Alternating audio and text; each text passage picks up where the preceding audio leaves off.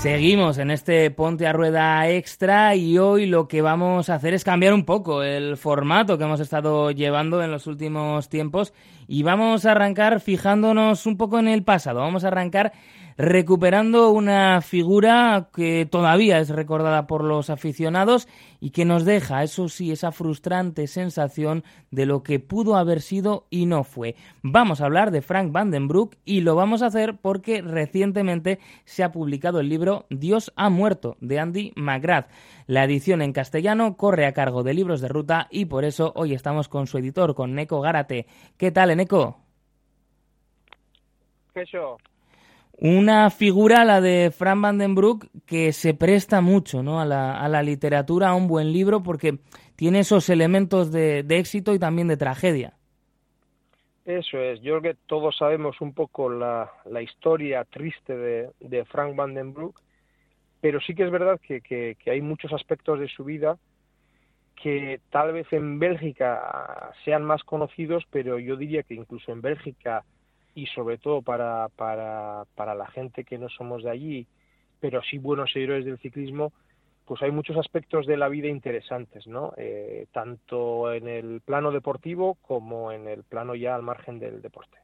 Claro, nos queda siempre esa mm, imagen, sobre todo, ¿no? De, de la victoria en, en, Ávila, ¿no? Como una victoria, pues, muy reconocida por, por el público, porque además en, la vuelta, em, pero es cierto que cuando uno va eh, metiéndose en estas páginas de Dios ha muerto, como bien dices, se encuentra una personalidad muy compleja y una figura de, un ciclista que, tenía esa capacidad para, conectar con el aficionado.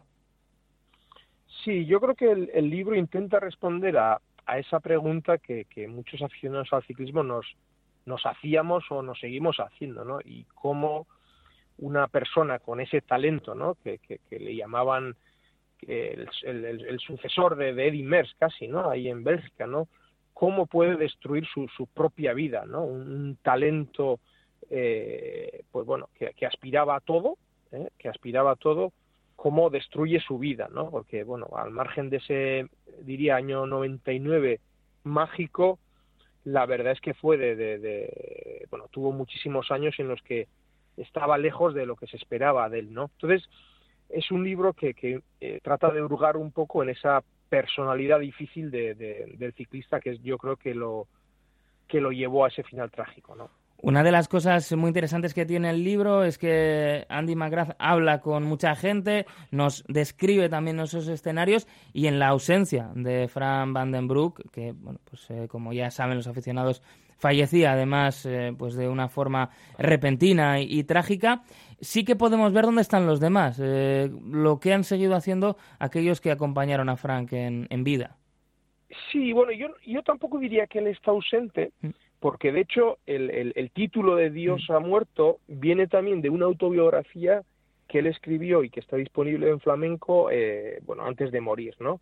Eh, el, el, la autobiografía eh, hablaba, el título era Yo no soy Dios, porque le habían endiosado y prácticamente él sentía esa presión de ser un dios en Bélgica, ¿no? Entonces, el Andy McGrath juega un poco con, con, con, ese, ¿no? El, título, ¿no? Coge ese Dios de Yo no soy Dios y, y, bueno, haciendo también referencia a Nietzsche, pues ha escogido este título de, Dios ha muerto, ¿no? Por eso, como, como rescata también algunos extractos de, de aquella autobiografía, bueno, se puede decir que, que, que también hay una, hay una voz de Frank Vandenbroek porque bueno lo que él trasladó en esa autobiografía también está en, en, determinados momentos en el libro no que luego Andy McGrath yo creo que se ha preocupado de contrastar ¿no? con, con gente de su familia, excompañeros de equipo, eh, periodistas de la época que lo siguieron. Entonces, hace ese retrato de, de, Frank, incluyendo, bueno, pues eh, indirectamente también la voz de Frank y, luego, bueno, el valor de, de, y la capacidad de análisis que tiene pues para analizar, analizar estos acontecimientos, ¿no? Un libro que nos llega además bastante, bueno, pues eh, cerquita, ¿no? De lo que fue la fecha de publicación en su edición original en inglés y que, bueno, pues eh, cómo, cómo ha ido ese, ese proceso también de, traerlo. Sí, bueno, Andy es una persona que, que, que, sí que teníamos conocimiento de él, es el, bueno, hasta hace poco era el editor de Ruler, que yo diría que es la, la, la principal revista, la referencia en el, mercado anglosajón en temas de ciclismo. También es coautor, por ejemplo, de la, historia oficial del, Tour de Francia que publicábamos el año pasado.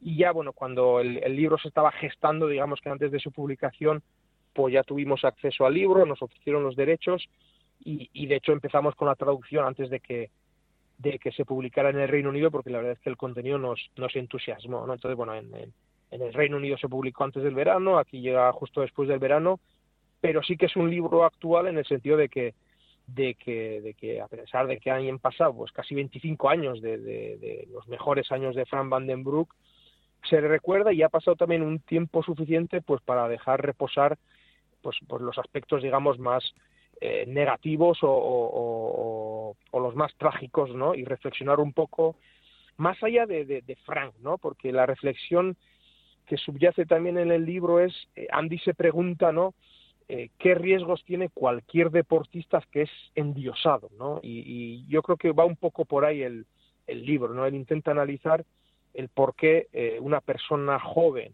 ¿no? Que lo tiene todo, eh, que puede conseguir el éxito en el deporte, muchas veces, bueno, acaba mal, ¿no? Porque Frank no es el no es el único, digamos que el, más cercano podría ser Marco Pantani, porque además eran grandes amigos y los dos terminaron de una manera parecida, pero es algo que se da en muchos deportes con, con, personas jóvenes, afortunadamente mm, la mayoría de las veces no con finales tan trágicos, pero todos conocemos pues grandes deportistas jóvenes que, que, que, al no conseguir sus objetivos pues se les cruza la vida, por así decirlo. Es que parece que Andy McGrath tiene también esa capacidad, ¿no? Y esa, vamos a decir, eh, inclinación por recuperar este tipo de historias porque ya había escrito sobre Tom Simpson y sí que comparten, ¿no? En parte mm, de esos ingredientes, sus historias y la necesidad de tratar de ir más allá de lo que ha quedado en un triste final, sino tratar de ver las personas y qué les llevó a tomar las decisiones que tomaron. Sí, yo creo que empatiza también bastante con, con la persona, ¿no? Más allá de que, de que cuente detalles más o menos escabrosos o que comparta más o menos eh, muchas de, las decisiones que fue tomando el, el, personaje o la persona, ¿no? Yo creo que lo, trata de una manera respetuosa y, e intenta comprender en todo momento el por qué actuó de, determinada manera. Entonces, bueno, por eso digo que, que, el que quiera anécdotas, eh, detalles, eh, muchísimas cosas de, del por qué y hay cosas que en su momento no se dijeron y ahora se pueden decir, ¿no? De, de, de, o de simples espantadas en, carreras o grandes actuaciones o grandes fracasos, el, el bueno, pues él, él, ha conseguido en muchos casos saber por qué fracasó en tal carrera o, dio la espantada o, cuál fue el detonante de, tal victoria, pero, pero, pero yo creo que más allá de eso consigue empatizar con, con la persona y, y verlo como, como como en este caso además como una persona que, que más allá de, la imagen que proyectaba era una persona bastante débil, ¿no?